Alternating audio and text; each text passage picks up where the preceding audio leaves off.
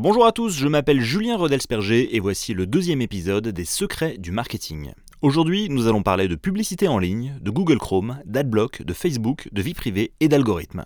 Les secrets du marketing, épisode 2, générique. La première étape, c'est l'étape donc de l'objectif. On ne construit pas une stratégie sans savoir pourquoi on la mène.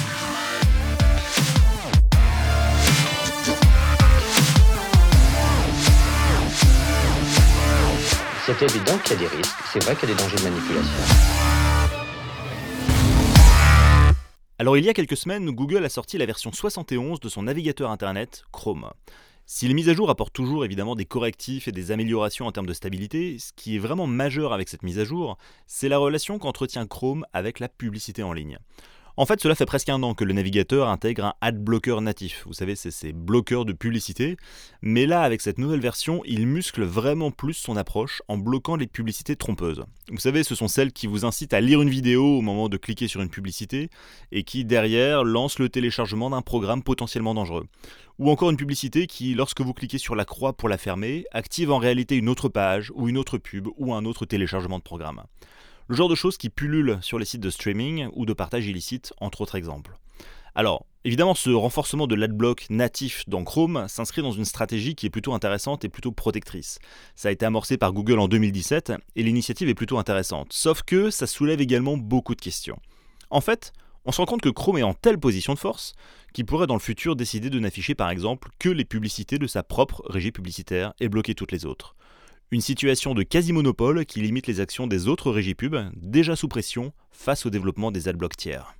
Alors rappelons qu'en France, plus d'un tiers des internautes utilisent un bloqueur de publicité, et ce chiffre grimpe même jusqu'à atteindre 45% sur la tranche des 15-25 ans, hein, ce qui est vraiment considérable. Alors on sait qu'en bloquant l'affichage des annonces, l'affichage des publicités, les bloqueurs affectent gravement les revenus des médias, hein, et du côté des éditeurs, évidemment, la riposte s'organise. Euh, ce qu'ils mettent en place la plupart du temps, c'est des bloqueurs de bloqueurs de publicité. Donc bon, c'est un peu le jeu du chat et de la souris. Mais le problème, c'est que le temps passé à développer des stratégies d'anti-bloqueurs de publicité, ça a également un coût en termes d'énergie, en termes de temps et en termes de ressources. La publicité en ligne, c'est donc un sujet qui est hautement stratégique.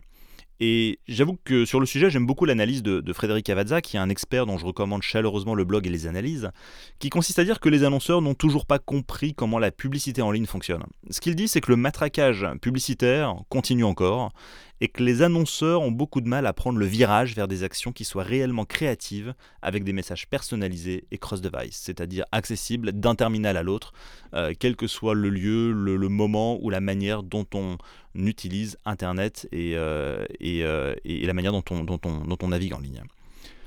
Capter, convertir, fidéliser une audience reste donc un défi quotidien pour les annonceurs, hein, et ce en dépit des multiples leviers à leur disposition. Voilà ce qu'on pouvait dire pour le moment sur les bloqueurs de publicité et sur la publicité en ligne en général. Quant au navigateur de Google, Chrome, on en reparle dans le premier sujet sur l'actualité en bref. Les secrets du marketing, l'actualité en bref. Est-ce que ce son vous rappelle quelque chose? C'est le lancement de Windows XP. Et si je vous en parle aujourd'hui, c'est surtout pour évoquer le navigateur Internet qui équipait la très grande majorité des ordinateurs à l'époque, à savoir Internet Explorer 6. IE6, de son petit nom, était en situation de quasi-monopole. Résultat, chaque site devait fonctionner avec IE6.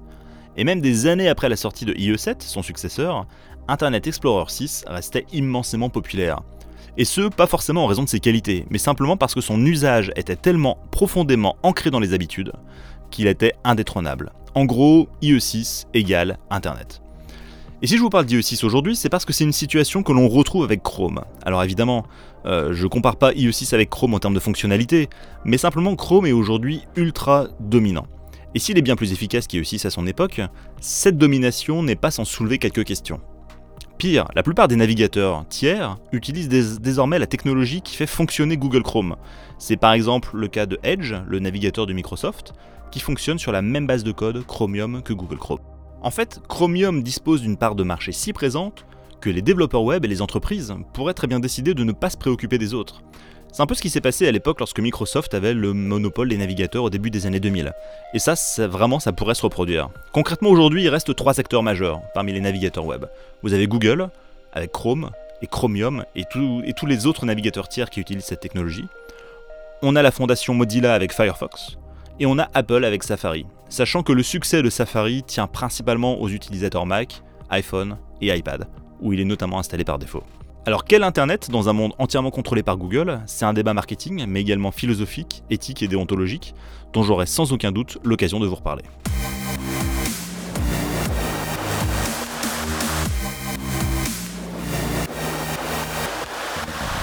Retour sur la publicité en ligne, et en particulier sur une histoire dramatique dont la presse s'est fait l'écho ces dernières semaines.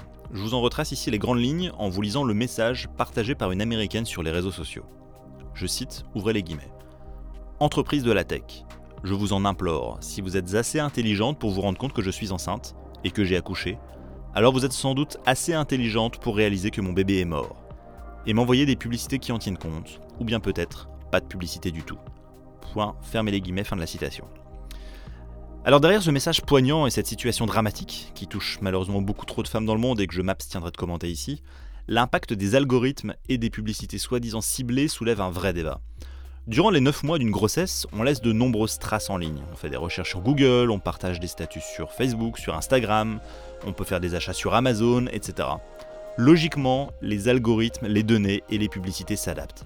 Sauf que le problème, c'est qu'elles ne prennent pas tout en compte, et c'est ce que dit finalement cette femme, qui a également fait des recherches en ligne suite au décès de son bébé. Elle a partagé des statuts, elle a fait des recherches d'informations sur les plateformes sociales, et, cette, euh, toute cette communication finalement n'aurait dû laisser aucun doute sur la situation qu'elle était en train de vivre. Ce témoignage illustre bien les limites et l'un des problèmes de la publicité en ligne, qui se fonde sur des données qui sont potentiellement erronées ou obsolètes. Dès qu'un portrait robot est défini par un algorithme, il est difficile de le faire évoluer, même en signalant la non-pertinence des publicités. C'est un sujet sur lequel disent travailler les géants de la tech qui ont réagi à ce témoignage, en particulier Facebook et Twitter, mais qui risque de prendre encore beaucoup de temps. Et au-delà de cette situation particulière et dramatique, la nécessité d'adapter en temps presque réel, voire même en temps réel, les changements de vie et les changements de situation des utilisateurs qui sont fichés par les annonceurs et par les bases de données tierces, serait vraiment d'une plus grande importance pour proposer des publicités et des informations qui soient réellement précises.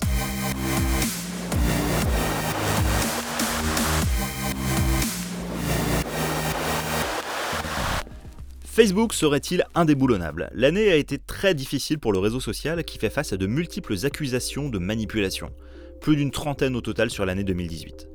La dernière en date a été révélée par le New York Times fin décembre. Facebook aurait donné accès aux données de ses utilisateurs comprenant d'ailleurs les messages privés que ces utilisateurs se sont envoyés via Messenger, à plus de 150 entreprises, dont notamment Netflix, Spotify, Microsoft, Amazon, etc. Même si le réseau n'est plus aussi populaire qu'avant chez les adolescents, toutes les études le montrent, il continue pourtant de croître comme si rien ne semble l'affecter. Et pour les professionnels du marketing, Facebook est d'ailleurs un vrai sujet de discussion. Investir en publicité ne rapporte pas toujours autant qu'espéré, et les taux de conversion sont d'ailleurs très fluctuants. Pour faire partie de plusieurs groupes de discussion de professionnels du marketing, je peux vous dire que la question de la publicité sur Facebook est sur toutes les lèvres. Et pourtant, en 2019, il faudra encore compter sur Facebook pour régner en maître sur le web. Rappelons qu'il est avec Google la régie publicitaire la plus puissante du monde. Alors, qui peut arrêter Facebook? Peut-être qu'on aura une réponse dans les prochains mois, ou peut-être que Facebook ne peut tout simplement pas être arrêté. Et cela conclut ce deuxième épisode des Secrets du Marketing. Rendez-vous dans deux semaines pour un nouvel épisode. En attendant, si vous avez aimé, n'hésitez pas à le partager et à le recommander auprès de vos collègues et amis. Vous pouvez également noter l'émission et la commenter sur vos plateformes de podcast préférées. A bientôt